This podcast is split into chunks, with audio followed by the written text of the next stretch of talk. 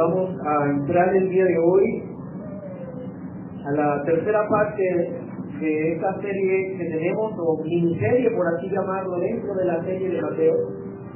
Seguimos en el Evangelio según Mateo y estamos en el capítulo 19. Y dentro de este capítulo hemos visto el tema del matrimonio, divorcio y soltería, y esta sería la tercera parte. Llegamos al final de esta porción del capítulo 19 del Evangelio de Mateo, en el que el Señor aborda este tema que sin lugar a dudas es un poco difícil de entender y todavía mucho más difícil exponerlo dentro de su contexto. Era difícil y todavía para el día de hoy este tema levanta de verdad muchas cosas en las cuales debemos meditar. Estar entre la semana hablaba con los hermanos, con muchos de ustedes, y ha generado muchas preguntas también, dudas, en algunos ha impactado mucho estos, estos sermones. Bueno es el Señor al dirigirnos por su santa palabra y por su santo espíritu a este tema en particular. Qué bueno es y maravilloso es saber que, que no puede ser planeado por nosotros, sino que ha sido planeado por Él y dirigido por Él. Eso es todavía mucho más maravilloso. Recordemos que los fariseos acorralan al Señor Jesucristo con una pregunta un poco capciosa, con la intención de acusarle una mala intención o malsana sobre el divorcio y la legitimidad de este. A lo que el Señor responde exaltando las virtudes del matrimonio, que fue el primero de estos de esta guía de sermones que llevamos, que tendremos hasta el día de hoy. El Señor habla sobre la gloria del matrimonio y de esta unión y cómo esta unión es indisoluble. Cómo el Señor presenta lo, el plan, el diseño glorioso divino acerca del matrimonio. Luego entonces, a través de la segunda acusación que presentan los fariseos, el Señor habla acerca del divorcio y de la permisividad de Dios acerca de este, de, de, este punto del divorcio debido al pecado, a la presencia del pecado. Pero también vimos que el Señor habla específicamente a su pueblo y establece cómo en el medio de los hijos de Dios no debe ser así y solo hay un permiso está permitido debido a las perversiones sexuales. Y hoy vamos a llegar a este tema, mi querido hermano, acerca de la soltería, y es allí donde vamos a hablar hoy. Cristo muestra el ideal del matrimonio. Cristo habla desde la perspectiva bíblica acerca del divorcio. Y hoy vamos a hablar acerca de la soltería Vamos a leer Mateo capítulo 19, versículo 10.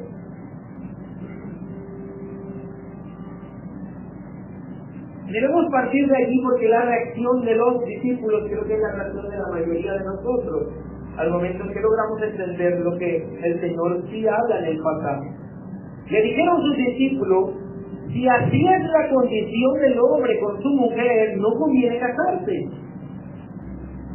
Es digno de señalar cómo el mensaje a la mente de los discípulos, todo lo que nosotros hemos hablado en estos dos sermones, quedó claro en la mente de los discípulos en la enseñanza del Señor Jesucristo. Un matrimonio es perfectamente irreproducible desde la perspectiva divina.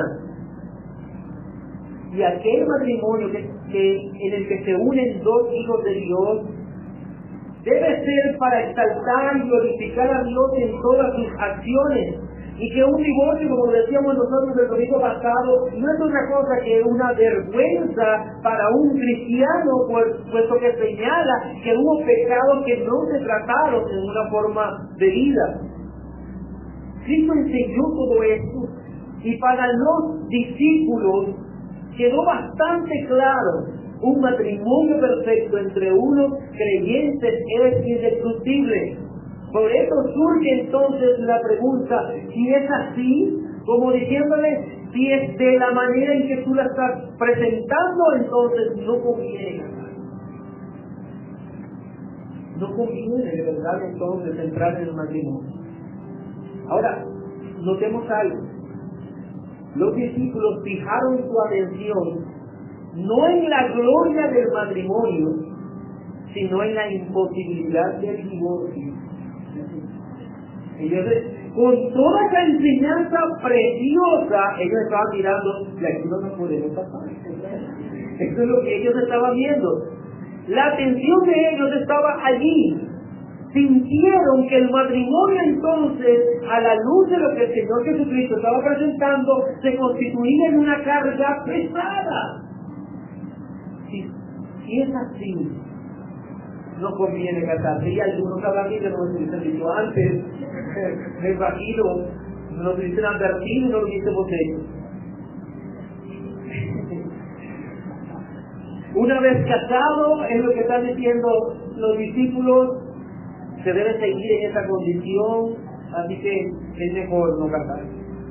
Creo que ese fue el pensamiento de los discípulos y creo que también ha sido el pensamiento de muchos de ustedes a lo largo de esta escuela.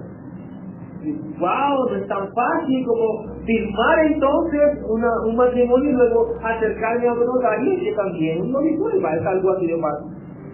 Es mejor estar solo, decían entonces los discípulos. Es mucho mejor estar solo. Y esa es la condición a la que llegaron los discípulos y es el lema incluso de muchos el día de hoy. ¿Lo ha escuchado usted? Yo prefiero estar solo que mal acompañado, ¿verdad? Se dice frecuentemente eso, prefiero estar solo. Y esta afirmación de los discípulos da lugar a la tercera enseñanza gloriosa en esta conexión maravillosa que Cristo está presentando acerca de la soltería. Me gusta porque Cristo lo que está diciendo es, ah, ustedes quieren hablar de la soltería, hablemos de ello. Para ver si de verdad prefieren estar solos. Bueno es el Señor al estructurar entonces estos temas, no solo para el que hoy está en el matrimonio, no solo para aquel que enfrenta problemas y quiere saber la evidencia bíblica, qué salida puede darle si seguir con el matrimonio o definitivamente no puedo perdonar y necesito y puedo, permitido por la palabra de Dios entonces desear un matrimonio, sino aquellos que hoy están solteros. El Señor Jesucristo se dirige entonces a un gran número de hombres de la época y gracias a Dios a través de esta enseñanza que bueno es que hoy podamos hacerlo, también nos vamos a dirigir a un buen número de hombres y mujeres que están aquí, que están solteros el día de hoy. Esta iglesia cuenta con ellos, hombres y mujeres solteros, y solteros quizás porque no han, no han encontrado la persona adecuada, por lo menos desde su perspectiva no han encontrado la persona adecuada, o por viudez, o por divorcio, o por cualquier otra razón. El caso es que el día de hoy se está soltero. Entonces vamos a dirigirnos, mi querido hermano, quiero tratar este tema de la soltería encaminado a ese grupo de personas, de hermanos que están aquí y qué bueno es el Señor que nos permita hacerlo, nuevamente lo digo, y quiero analizar diversos puntos expuestos por el Señor y que se encuentran en una perfecta concordancia con el resto de la evidencia bíblica. El Señor contestó frente a la declaración de los discípulos de permanecer en soltería es mejor que estar casado y no poder zafarse de eso, el Señor contestó lo siguiente. Mateo capítulo 19, versículo 11. Quiero leer Mateo 19, 11. Entonces Él les dijo, no todos son capaces de recibir esto, sino aquellos a quienes es dado. Entonces, ante la afirmación espontánea de los discípulos, sí, si el asunto es así, mejor no nos casemos, el Señor entonces contesta, no todos son capaces de recibir eso. Los comentaristas bíblicos tienen problema en ubicar esta afirmación del Señor. ¿A qué se refiere el Señor? ¿Qué tiene en mente cuando dice no todos son capaces de recibir esto, sino aquellos quienes es dado? Algunos dicen que se refiere al, al hecho de que el matrimonio es indisoluble, que el matrimonio es inquebrantable y que como ellos acaban de afirmar que entonces es mejor no estar casados, el Señor dice no todos son capaces de mantenerse en esa función. Como no todos pueden aceptar esto que acabo de enseñar acerca del matrimonio. Otros dicen que lo que el Señor está hablando es a la respuesta de los discípulos que como ellos dijeron es mejor estar solo, es preferible la soltería, se refiere a esa declaración de los discípulos, se refiere a lo que ellos están afirmando, como diciendo lo que ustedes acaban de decir, de estar solos, no todos lo entienden, no todos son capaces de aceptarlo. ¿A qué se refería el Señor cuando dice que no todos son capaces, no todos pueden hacer? En el particular yo creo que no se refería a ninguno de los dos puntos.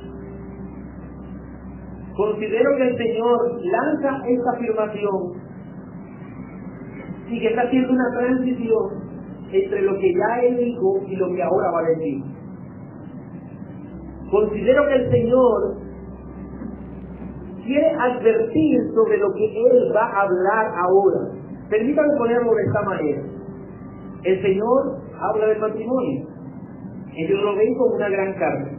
Y en una forma espontánea entonces dicen, mejor es estar solo. A lo que el Señor les dice, ese asunto, el asunto de estar solo, no es para todos. No todos son capaces de entender y vivir adecuadamente la soltería.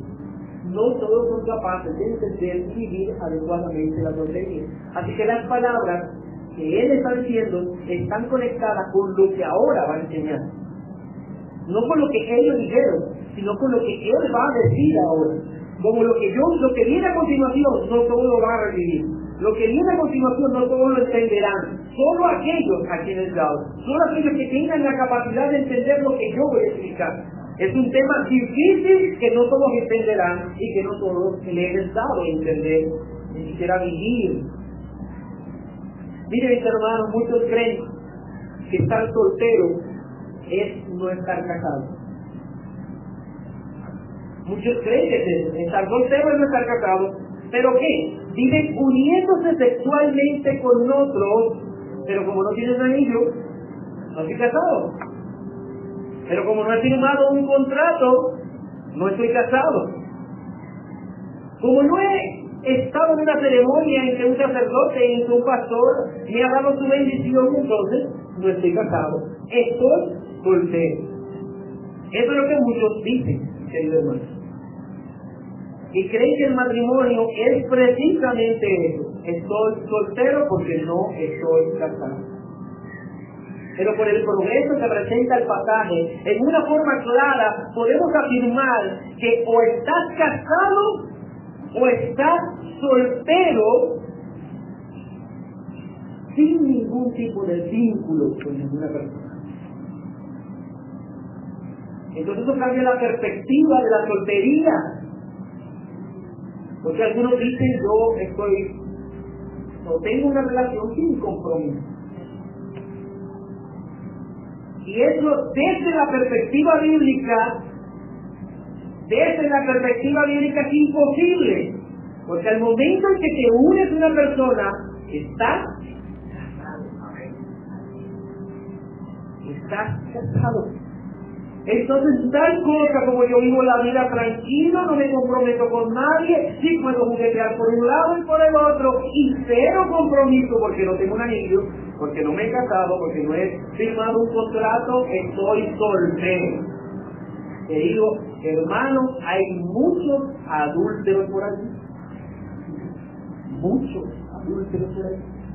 Muchos que se han casado muchas veces y hoy dicen, estoy soltero. estoy soltero. De manera que tener una pareja con la que disfrutas de esos placeres físicos es salir del estado de la soltería y pasar al estado del matrimonio. Un pasaje que lo enseña en una forma clara, y qué bueno que, que Pablo quedó un extremo para explicar esto, eh, que de alguna manera guardaba relación con lo que vivía la iglesia de los Corintios, pero qué bueno que lo explique en 1 Corintios 6, 16. Dice, o no sabéis que los que se unen con una ramera es un cuerpo con ella, porque dice, los dos serán una sola carne.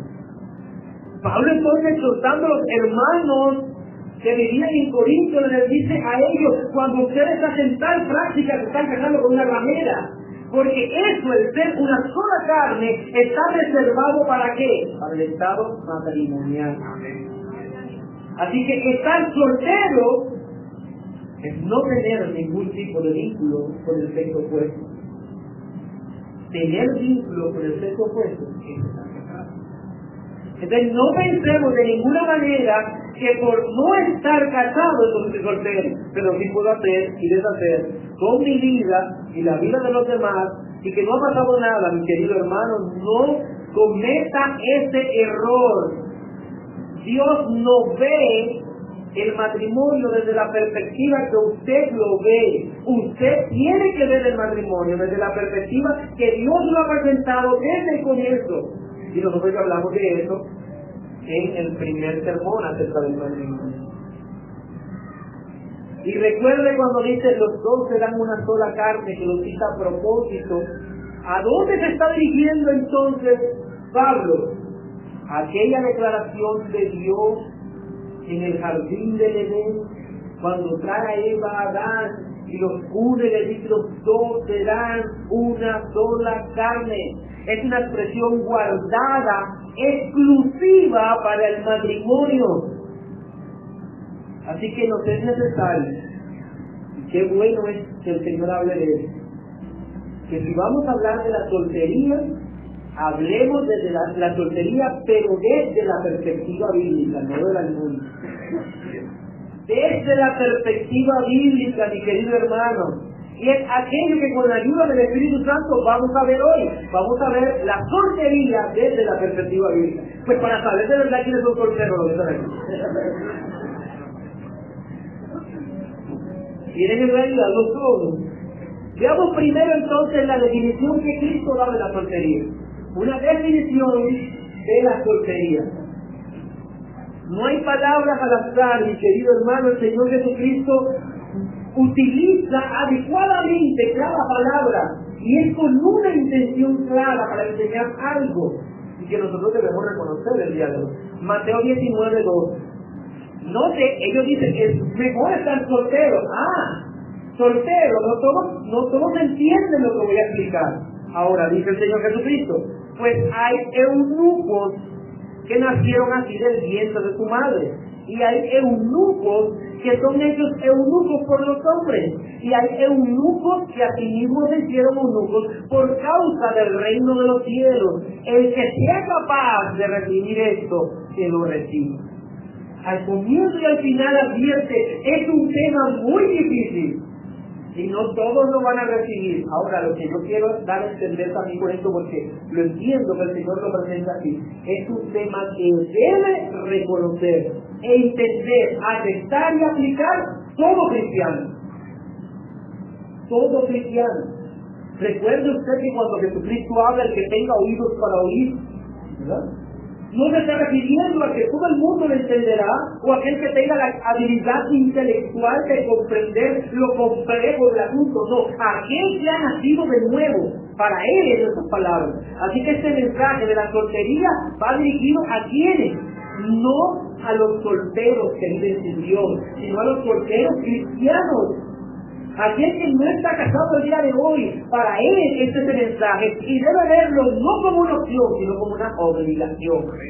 Como algo que debe ser así, querido hermano. Es un mensaje para los creyentes que viven hoy en soltería. ¿Y qué es lo que Cristo está enseñando evidentemente, mi querido hermano? Número uno, definición de soltería. Cristo presenta la soltería como sinónimo de abstinencia. Soltería sinónimo de abstinencia. Ya por aquí se caen de verdad muchos inmediatamente. ¿Cuántos solteros quedaron? El Señor toma un ejemplo, los eunucos. Un ejemplo muy conocido por los discípulos, cotidiano, algo que todos ellos sabían lo que significaba esto. Sin lugar a duda, este ejemplo que cita Cristo debió impactar la mente de los discípulos. Un momento, ¿y por qué habla de los eunucos? ¿Qué tienen que ver los eunucos con la, con la soltería? Ellos están diciendo, si el asunto del matrimonio es así, es mejor quedar solo. Y Jesucristo dice, solo, hablemos de los eunucos. ¿Qué tiene que ver eso con la soltería? La palabra que Cristo emplea es, o que el texto de Mateo se emplea mejor, es la palabra eunucus.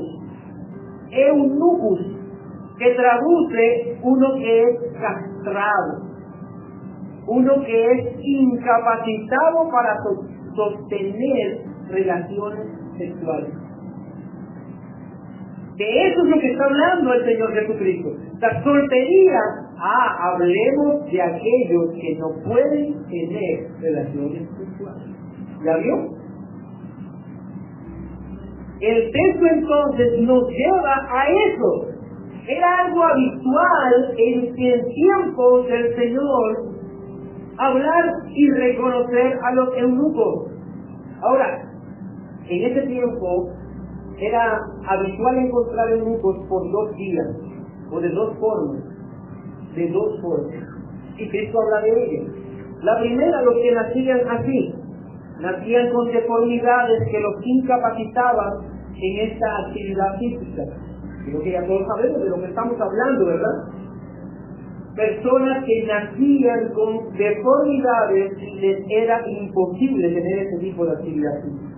Y los segundos son aquellos que eran castrados por vía humana. En su gran mayoría se trataban de hombres que eran capturados y llevados como esclavos para servir a las mujeres de, los altos dignatarios. Y eran castrados para cuidar a los arenes, para cuidar a las mujeres de los altos dignatarios. Y es la razón de, de su castramiento, porque todos lo sabemos. Entonces, Cristo habla acerca de ello, pero enseña una tercera vía que nunca antes se había contemplado. Hay eunucos, dice, que asimismo se hicieron eunucos por causa del reino de los cielos. Esta clase de eunucos no se trata de castrados físicamente. No debemos pensar y tomar este texto en un sentido literal, porque de hecho, investigando un poco, algunos, algunos hombres estudiosos, muy estudiosos, tomaron este pasaje en un sentido literal. Orígenes fue uno de ellos, hablamos de él su momento en la escuela, padre de la iglesia, y sabe que hizo Orígenes, se castró. Y luego se dio cuenta de la mala interpretación que había hecho en el pasaje, pero lo siento. Cometió un terrible error, pero ya no lo pudo nada.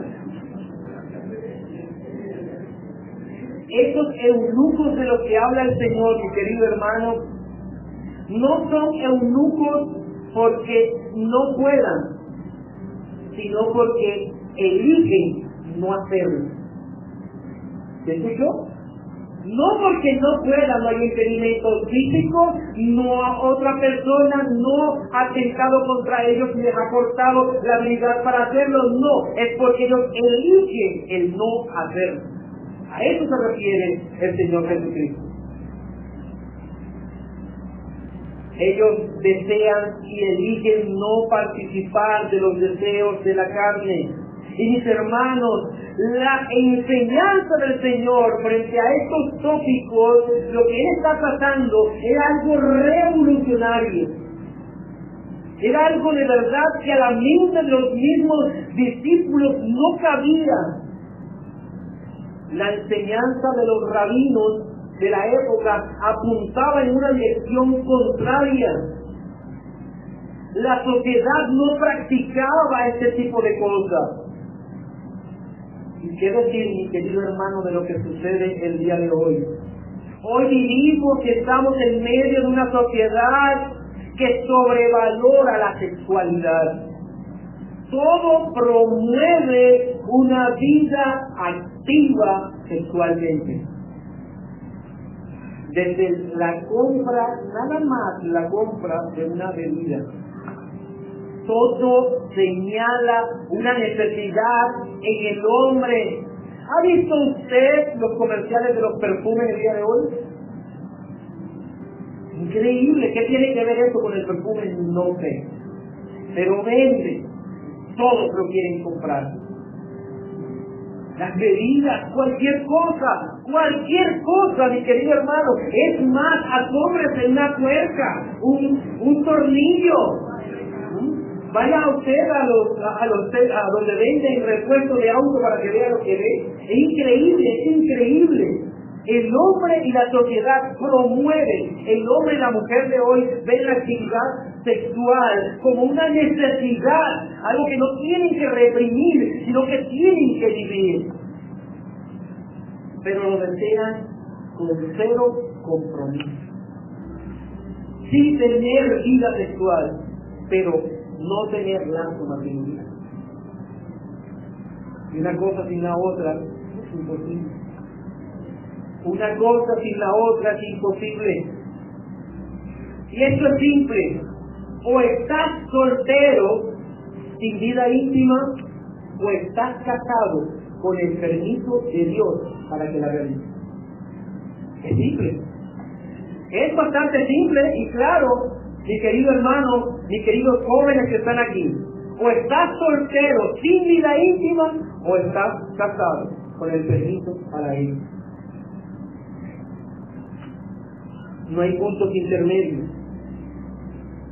La iglesia de los Corintios experimentaba un desorden sexual muy parecido a lo que vemos el día de hoy en nuestras ciudades y el apóstol Pablo les, habla a ellos, exhortándoles de estas actividades y cómo ellas no son dignas de los creyentes. Es normal que un impío haga todas esas cosas. Es normal de una sociedad sin Dios y sin la luz de la palabra de Dios. El soltero del mundo considera eso la mejor condición, vivir y hacer sin ningún compromiso. Pero el creyente no lo ve así. El creyente ve la soltería desde la perspectiva bíblica, mi querido hermano. Así que si no lo has visto hasta el día de hoy, yo le oro a Dios y a su Santo Espíritu que lo entienda. Por eso dice el apóstol Pablo escribiendo a los corintios, huid de la fornicación. Cualquier otro pecado que el hombre cometa está fuera del cuerpo, mas el que fornica contra su propio cuerpo peca.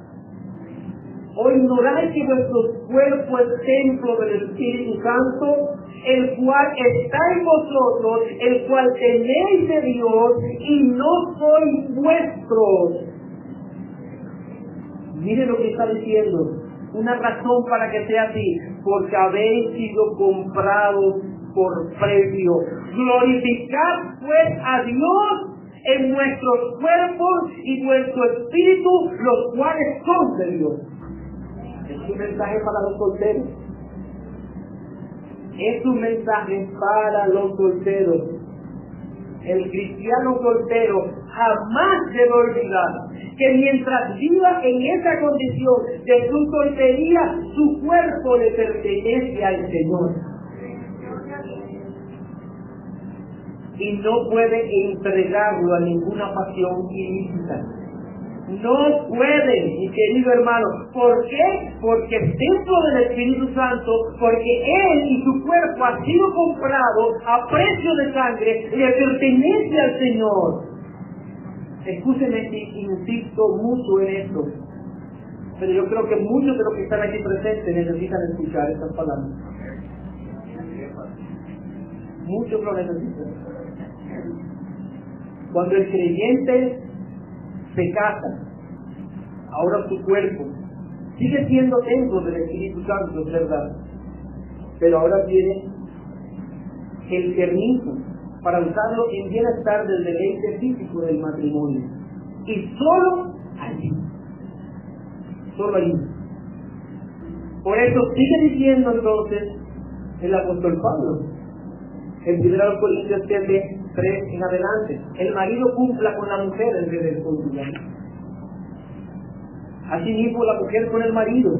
La mujer no tiene potestad sobre su propio cuerpo, note. Cuando estamos solteros no tienes eh, potestad sobre tu propio cuerpo porque tu cuerpo le pertenece a Dios, al Espíritu Santo. Ahora que te casas, tu cuerpo no te pertenece, sino que le pertenece a tu cónyuge. La mujer no tiene potestad sobre su propio cuerpo, sino el marido. Y tampoco tiene el marido potestad sobre su propio cuerpo, sino la mujer. Y una cláusula que aparece ahí que no le gusta mucho, pero que hay que leerla. Dice, no neguéis el uno al otro. A no ser por algún tiempo de mucho consentimiento para ocuparos sosegadamente en la oración y volver, volver a juntaros en uno para que no seáis, no siente Satanás a causa de vuestra incontinencia. Mire, la abstinencia es particular de la soltería, es lo que podemos nosotros dejar claro. La abstinencia es particular y exclusiva de la soltería, pero no es respaldada en el marco matrimonial. No es respaldada en el marco matrimonial, salvo por los medios de gracia que está diciendo el Señor. La abstinencia entonces debe verse como algo necesario para la soltería. Y la abstinencia dentro del matrimonio, desde la perspectiva bíblica, se constituye en una gran puerta para la tentación. Los casados están aquí. Por lo tanto, mi querida hermana, mi querida hermana que está en ese lugar, si usted no deseaba tener intimidad con su esposo, no hubiese casado. Porque la abstinencia es para la soltería, no para el matrimonio. Usted perdone que traiga esto acá, pero es necesario, mi querido hermano. Si estás casada, cuida de tu matrimonio. Porque el texto lo dice. No abras esa puerta a Satanás. Conclusión. En este primer punto, Cristo nos presenta la soltería como sinónimo de la abstinencia y castidad. Y eso debemos, debemos nosotros reconocerlo. Mis hermanos, mis queridos jóvenes, mis queridas jóvenes que están aquí, soltería es abstinencia y castidad. Permítame tratar el segundo punto entonces. Cristo presenta la soltería como una con propósito. Soltería con propósito. Puedes colocar. Soltería con propósito. Leamos otra vez. Pues, hay eunucos que nacieron así del vientre de su madre, y hay eunucos que son hechos eunucos por los hombres, y hay eunucos que a sí mismos se hicieron eunucos por causa del reino de los cielos. El texto dice por causa del reino de los cielos. ¿Sabe cuál es la razón por la cual debes practicar, mi querido joven, la abstinencia sexual? Por causa del reino de los. Recordemos que tanto el Señor como Pablo y aún nosotros en estos sermones nos estamos dirigiendo a creyentes, a cristianos.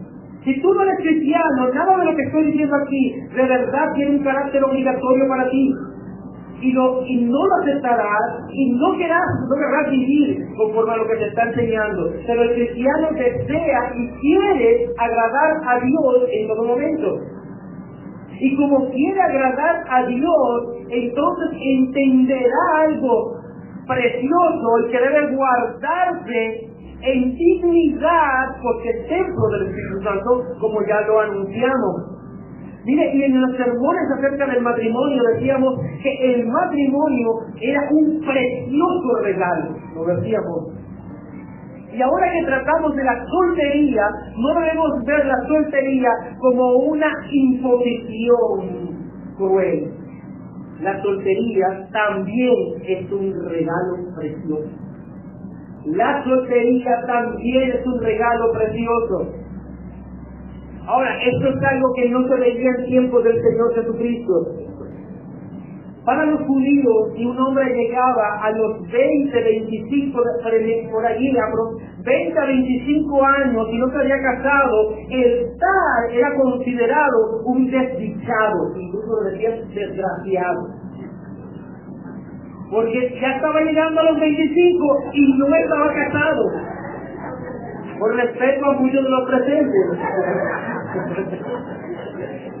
Una mujer para el pueblo judío que llegaba a los 30 sin tener familia era entendida como una mujer que sufría una profunda maldición. Una profunda maldición. Y en generaciones pasadas, no debemos hablar de esta, pero en generaciones pasadas también eso se veía. Cuando llegaban a visitar a los parientes, a las mamás les hacían una pregunta muy incómoda. ¿Y fulanito ya se casó? ¿Y fulanita todavía está soltera? ¿Cómo va a ser? Ya no tiene 30, no está llegando a los 25. Eso no ocurre el día de hoy porque están solteros el día de hoy. Nuevamente lo digo, es el mejor de los estados. ¿Para qué? Para hacer y deshacer y no sentir que compromiso. No sentir que hay ningún compromiso. Pero este no es el propósito de la soltería. Ahora el texto dice que el propósito de la soltería no es para disfrutar, el propósito de la, de la soltería no es para que nadie me reclame.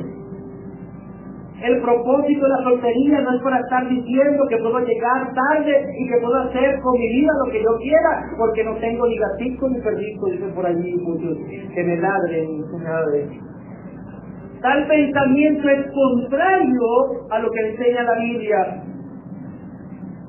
y que solo puede y debe, debe tener cabida, mi querido hermano, entre los creyentes. El creyente debe entender lo que es la soltería con propósito. Soltería con propósito. ¿Por qué soltería con propósito, mi querido hermano? Permítame abrir otros, temas dentro de esto. Ah, porque el soltero o el estar soltero es adecuado para servir mejor al Señor. Estar soltero es adecuado para servir mejor al Señor. En el texto que leímos el Señor dice, hay eunucos que asimismo se hicieron eunucos por causa del reino de los cielos. Notemos que el Señor no nos está diciendo que hay eunucos que deciden estar solteros por causa de una mala experiencia pasada. No dice eso.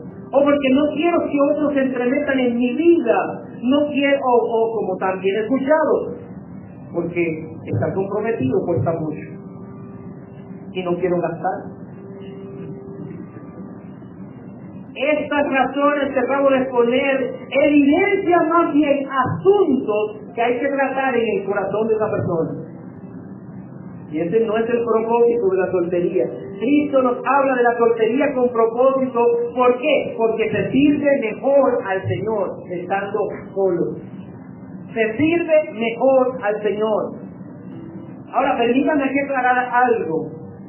Esto no quiere decir que el soltero alcance un nivel de ansiedad mayor que los casados. Que el estar soltero entras a una, una atmósfera, digamos, espiritual superior a los demás. Esto no es así. Recuerden ustedes que ese fue el pensamiento de los creadores de la vida monástica, que ellos pensaban que el estar lejos y soltero te daba mayor vida espiritual. Y esto no es cierto. Lo que quiero decir es que la soltería, mi querido hermano, te da la libertad para poder trabajar a Dios en una forma más adecuada. O colocándolo de otra forma, tendrás menos responsabilidades que te desvíen de esa tarea. Tendrás menos responsabilidades.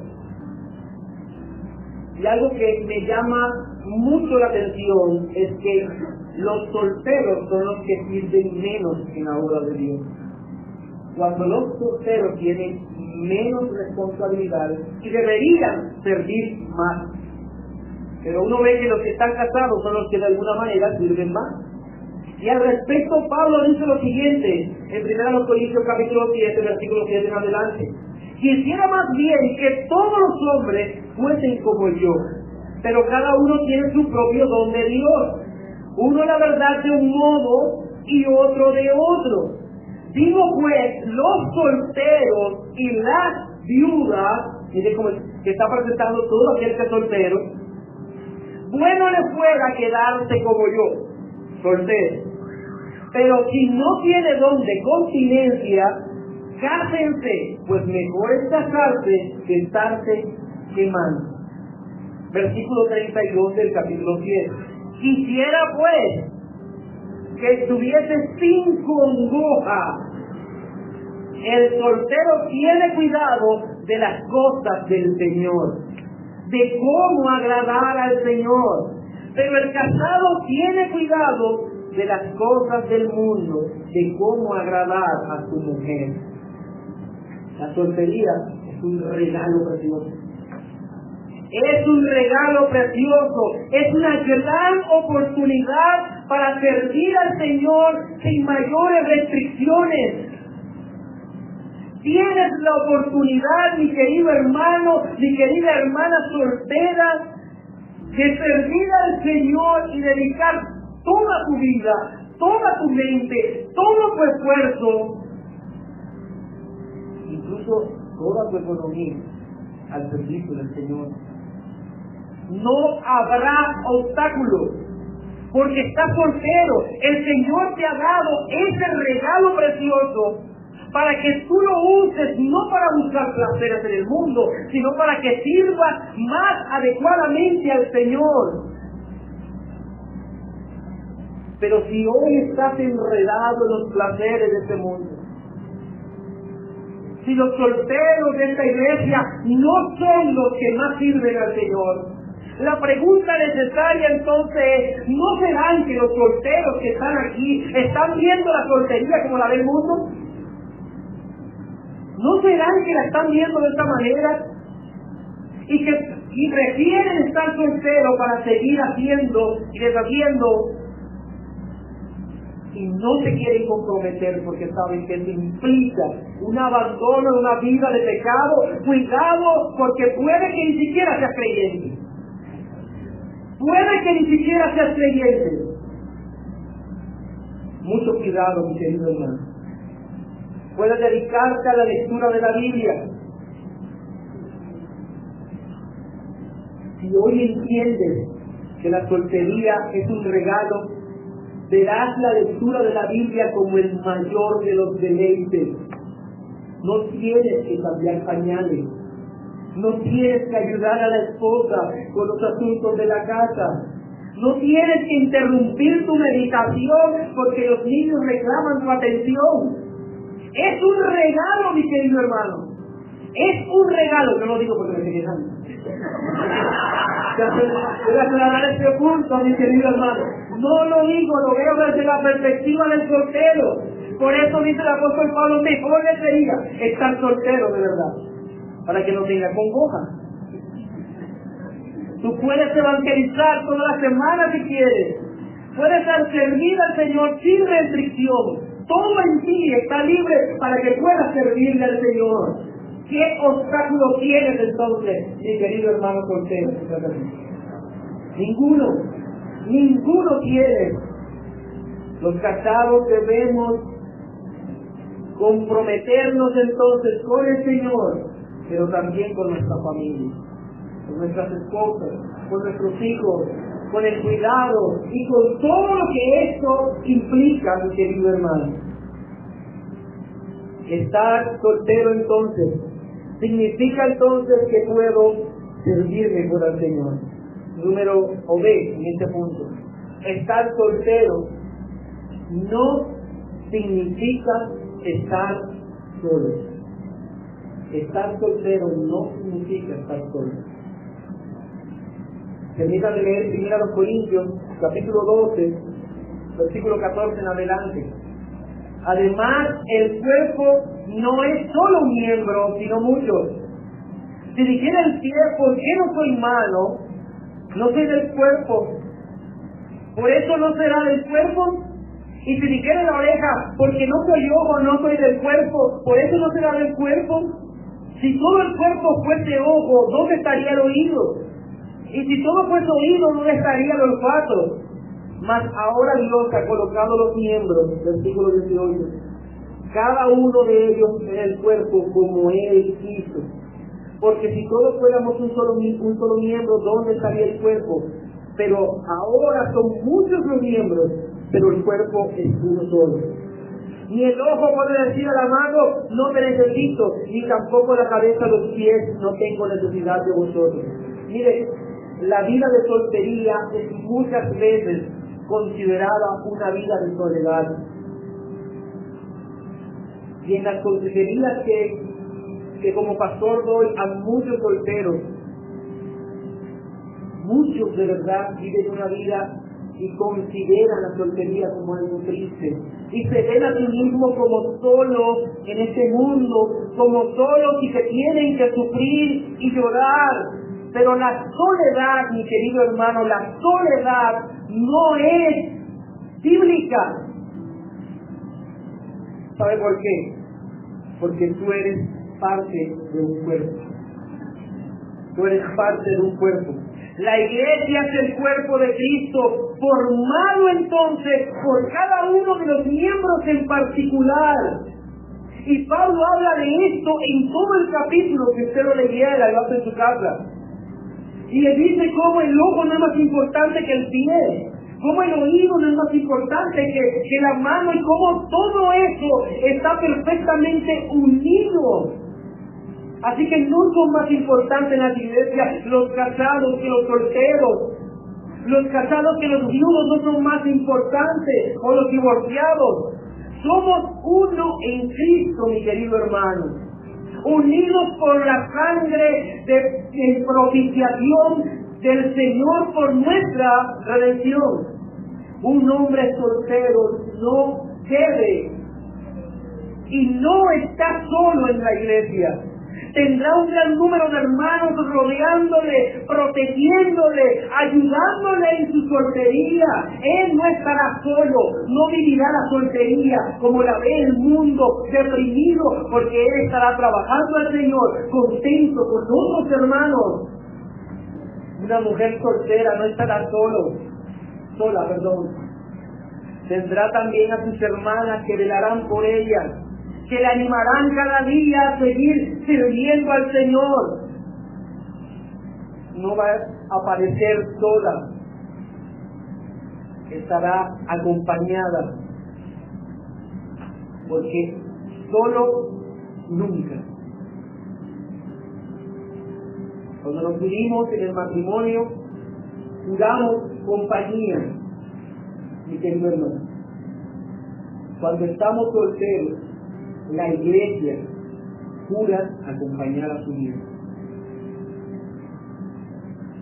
Jura acompañar a aquel, aquel hermano que se sumó a su fila y nunca estará solo.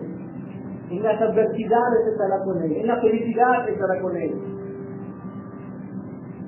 Por eso no podemos contemplar la soltería como soledad.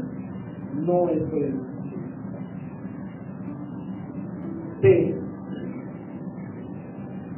Es un regalo la soltería. Porque la soltería, mi querido hermano, al igual que el matrimonio, terminará. La soltería, al igual que el matrimonio, terminará. Y aquí quiero dirigirme entonces a aquellos que están solos el día de hoy, pero que quieren casarse las mujeres que quieren tener un hogar, pero el Señor no se los ha permitido así, y que desean ser madres, y que desean tener un esposo, pero el Señor no lo ha permitido así en su bendita voluntad. Miren, la soltería, igual que el matrimonio, solo son para este mundo. solo son para este mundo. En la eternidad, como dijo el Señor, no nos casaremos ni nos caemos en casamiento. Nuestros estados civiles solo son aplicables a este mundo. Nuestros estados civiles son pasajeros. El matrimonio, recuerde usted, fue un ejemplo de lo que nosotros veremos en la eternidad. Si hoy, querido hermano, estás casado con esta hermana, ese matrimonio terminará cuando el Señor venga y te unirás con iglesia al Señor, el único matrimonio que seguirá vigente hasta la eternidad. Y si el Señor en su bendita voluntad no quiere que tú te acerques a otra persona en matrimonio y vives la soledad hasta el día de la venida del Señor, vives en, bueno, soledad, vives en soltería hasta que el Señor venga. Debes ver esto, mi querido hermano, como un regalo precioso, porque esa condición también se acabará. Ahora pasará también a ser novia del Cordero. Es por eso que el día de hoy los solteros deben estar interesados en servir al Señor en servirle en forma apasionada, con mayor fuerza al Señor. Porque entenderás que este estado en el que te encuentras el día de hoy también pasará. No será importante en la eternidad quién fue tu esposa en la tierra, quién fue tu esposo en la tierra, cuántos hijos tuviste. Lo importante en el reino de los cielos será cuánto trabajaste para él. Así que un hombre, una mujer que espera en el Señor le servirá, le servirá siempre. Y si llega en esa eternidad siendo, a esa eternidad siendo soltero, se sentirá bendecido o bendecida por Dios, porque el Señor le permitió dedicarse más libremente a su reino querido hermano, lo digo porque hay muchos escritos del día de hoy muchas predicaciones que están dirigidas a manejar las frustraciones de la soltería. Pero considero que no debería haber tal frustración entre el pueblo de Dios. Porque el soltero debería servir con mucho deseo al Señor. El casado debería servir con mucho, mucha pasión al Señor. Pero sea cual sea el estado, debemos sentirnos dichosos porque hemos recibido un regalo. El regalo de trabajar para el Señor. Los casados deben darle gloria a Dios en su unión. Los solteros deben darle gloria a Dios en su soltería. Gracias debemos dar entonces al Señor por este tema tan y a la conclusión a la que nosotros podemos llegar, mi querido hermano, después de leer esto, cuando los discípulos preguntaban o afirmaban más bien que mejor era estar solo, recuerda quedarse soltero, el Señor, en una forma gloriosa, nos enseña cómo la soltería tiene un propósito, una vida completa para la gloria de Dios querido hermano, que sea así. Mi querido joven, huye de las pasiones que constantemente vienen a tu vida. Guarda tu vida, tu corazón y tu cuerpo para la gloria de Dios. Si el Señor lo tiene así, si el Señor lo ha querido de esa manera, vendrá el hombre o vendrá la mujer adecuada para tu vida, pero cuando eso llegue, que no estés anhelando eso más que el servicio a Dios. Que cuando eso llegue, que haya ese momento del sagrado vínculo del matrimonio sirviéndole a Dios con felicidad, en una soltería con propósito para agradarle a Dios. Y te aseguro que no tomarás decisiones apresuradas vives la soltería. Te aseguro que harás las cosas conforme a la voluntad de Dios. El Señor nos ayude a todos, mi querido hermano. En el matrimonio, aquellos que viven la soltería. Oremos.